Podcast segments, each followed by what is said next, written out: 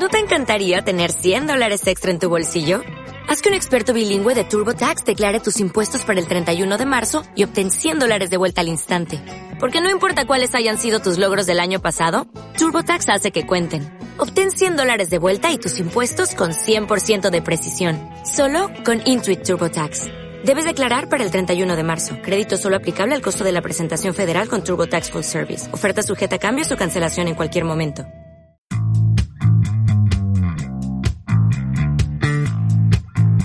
El Rick Show, la vuelta semanal al mundo.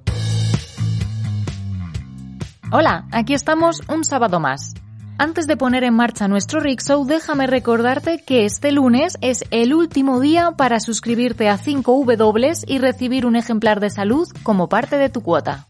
Y mientras lo haces, te suscribes, yo te cuento que esta semana viajamos a Bielorrusia para entender qué hay detrás del desvío a Minsk de un avión de Ryanair, a Gaza para conocer el estado de destrucción tras la ofensiva de las últimas semanas, y a los Países Bajos para celebrar una histórica sentencia ecologista. También nos detendremos en Mali, India, Birmania, Etiopía, Estados Unidos e Irán. Soy Marta Arias, hoy es sábado 29 de mayo, empezamos. El recorrido. El desvío de un avión de Ryanair por parte de Bielorrusia para detener a un periodista opositor ha dominado esta semana el debate diplomático en Europa. El domingo, el régimen de Alexander Lukashenko ordenó el desvío y aterrizaje de emergencia en Minsk de un avión comercial que hacía la ruta entre Atenas y Vilna, la capital de Lituania. Alegó para ello que había una amenaza de bomba, pero el objetivo era arrestar a uno de sus 170 pasajeros, el periodista disidente Roman Protasevich, perseguido por el régimen. Con él viajaba su novia, Sofía Sapega, que también fue detenida. El inaudito suceso ha provocado la indignación internacional. Protasevich, de 26 años, es cofundador de dos influyentes canales de Telegram muy seguidos por la oposición y la sociedad civil durante las protestas contra Lukashenko del pasado verano. Desde 2019, el periodista vivía en Lituania, donde se le había concedido asilo por razones políticas. En respuesta al definido como secuestro del avión, la Unión Europea ha acordado redoblar las sanciones contra el régimen bielorruso y prohibir a las aerolíneas de ese país volar a destinos europeos, mientras prepara una batería de sanciones económicas. Además, ha recomendado a las aerolíneas europeas que eviten el espacio aéreo bielorruso. El país está gobernado con mano de hierro por Lukashenko en el poder desde 1994. Las elecciones del pasado verano, en las que obtuvo una victoria denunciada como fraudulenta por la oposición, desataron una oleada de protestas. Para saber más, te recomendamos el podcast Bielorrusia, que abrió nuestra quinta temporada. Te lo dejamos enlazado. Los bombardeos y lanzamientos de cohetes han cesado, pero en Gaza permanece la destrucción causada por la ofensiva israelí sobre la franja. Más de 1.500 casas han quedado destruidas y otras 11.000 han sufrido daños durante 11 días de ataques. La ofensiva se cobró cerca de 250 vidas en Gaza, entre ellas las de 67 menores y más de una docena en Israel. Además, ha dejado unas 74.000 personas desplazadas en la franja de Gaza. Este jueves, el Consejo de Derechos Humanos de la ONU acordó crear una comisión especial para investigar presuntas violaciones del derecho humanitario internacional durante las hostilidades. En medio del temor a que este alto el fuego solo sea una cuenta atrás hacia un nuevo conflicto, delegaciones de Israel y Hamas han aceptado viajar la semana que viene al Cairo para asentar los términos de la tregua en la que Egipto actuó como mediador. Se espera que allí se abra una negociación indirecta que aborde cuestiones como la reconstrucción de Gaza o el intercambio de rehenes. Histórica sentencia de la justicia holandesa que esta semana ha obligado a la multinacional petrolera Shell a reducir sus emisiones de CO2. Según la presidenta del Tribunal de la Haya encargado del caso, la compañía debe poner de su parte para contener la amenaza del cambio climático. Este fallo supone un hito en el movimiento ecologista que, encabezado por la rama local de la Asociación Amigos de la Tierra, solicitó en diciembre a los jueces que ordenaran a Shell una reducción para 2030 del 45% de las emisiones de CO2 comparadas con 2019. El grupo ecologista señalaba en su demanda que la compañía petrolera conocía desde la década de 1970 el peligro del cambio climático y que, por tanto, al contaminar con conocimiento de causa, estaba vulnerando el derecho a la vida y a la vida familiar recogidos en la Convención Europea de Derechos Humanos. Roger Cox, abogado de Amigos de la Tierra, ha calificado la decisión como un punto de inflexión en la historia, ya que es la primera vez que un juez ordena a una gran corporación contaminante que cumpla con el Acuerdo Climático de París. La imagen.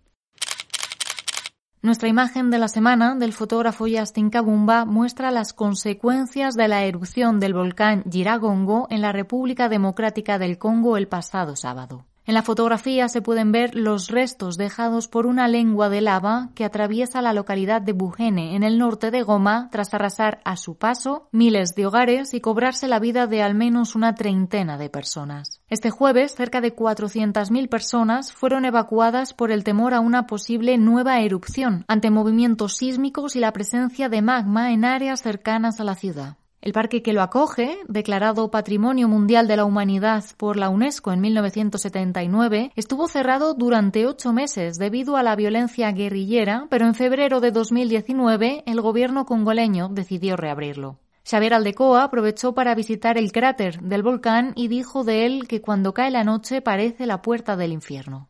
Otras claves. Semana intensa en Mali. El presidente y el primer ministro de transición fueron detenidos el lunes y forzados a presentar su dimisión en plena crisis sobre la composición del nuevo gobierno. Los dirigentes fueron trasladados a la base militar de Kati, un lugar especialmente simbólico porque fue donde se fraguó el golpe de Estado de agosto de 2020 contra el entonces presidente Ibrahim Boubacar Keïta. Ambos políticos fueron liberados el jueves. Por primera vez desde mediados de abril, la India ha notificado esta semana menos de 200.000 casos diarios de coronavirus. Con más de dos millones y medio de casos registrados, las cifras en el país siguen siendo preocupantes y por eso Nueva Delhi, la capital, ha extendido el confinamiento hasta el 31 de mayo y ha avisado de una lenta reapertura.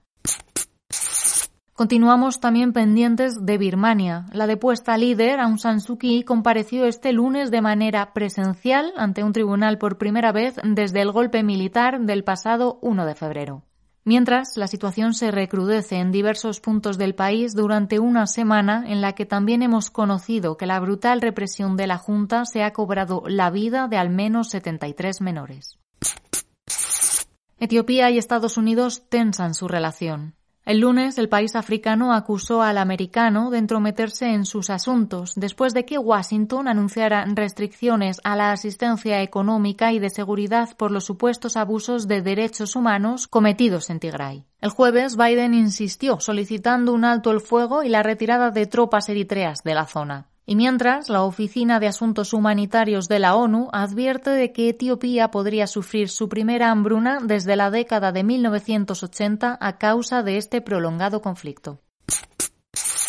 El gobierno de Irán ha prohibido minar bitcoins y otras criptomonedas al menos hasta septiembre para preservar la electricidad durante los meses de verano. Una dura decisión para la criptomoneda que se suma a las recientes restricciones desde China o Tesla. Y cerramos compartiendo una curiosidad. En nuestra página web te dejamos enlazada una visualización elaborada por el Centro para las Finanzas Alternativas de la Universidad de Cambridge que muestra en tiempo real la estimación del gasto eléctrico global de Bitcoin. Esta semana, en 5W. Sucede tantas veces con las migraciones. Se convierten en un espejo para quien las mira, que no puede ver lo que hay al otro lado, sino su rostro reflejado. La última década en Europa ha sido una confirmación, casi una caricatura, de este fenómeno narcisista, de esta crisis existencial que tiene más que ver con lo que pasa dentro que con lo que pasa fuera. Un espejo que ha sido también una forma de ignorar las muertes en el mar, las violaciones de los derechos humanos en las fronteras y la necesidad urgente de cambiar unas políticas migratorias basadas en la externalización de fronteras que permiten el chantaje de países como Marruecos, Libia o Turquía. Esas son las cosas que Europa debe empezar a mirar. En el ensayo que publicamos esta semana, Agus Morales reflexiona sobre las migraciones, sobre el concepto de crisis y sobre el papel sensibilizador del periodismo. Y hasta aquí nuestro resumen de la actualidad. No olvides suscribirte y nos leemos y escuchamos el próximo sábado.